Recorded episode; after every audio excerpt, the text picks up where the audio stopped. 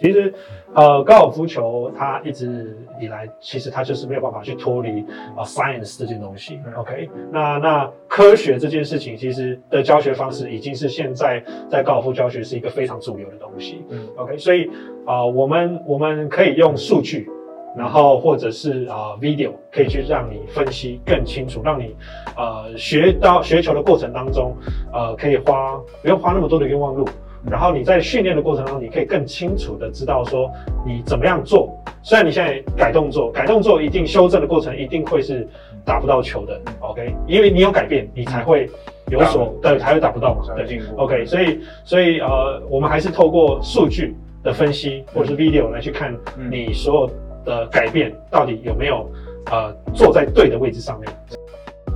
其实我遇到蛮多呃学生来我们这边，有些是初学者，但有些是在其他地方上过课，然后来我们这边的学生。那我听到蛮多问题，就是说哦，他们之前找的老师让他们觉得高尔夫好难哦，然后到我们这边，他好像就是呃。就是可能沟通比较好吧，等等之类，他们突然就是觉得，哎，高尔夫很好上手，然后从此产生了兴趣。那我就来讲说，为什么高飞我们大部分都是有室内模拟器，然后还有科技器材辅助的一个训练组织。哦，就是因为我们不希望你刚刚讲到嘛，你不希望大家走太多冤枉路。嗯，那其实现在的科技这么发达，用高速摄影机啊，用一些。嗯高速镜头去看你击球时的状态，还有一些数据，其实可以帮助我们呃给予学生呃比较精准的回答。那以前的教学模式比较多是在呃练习场，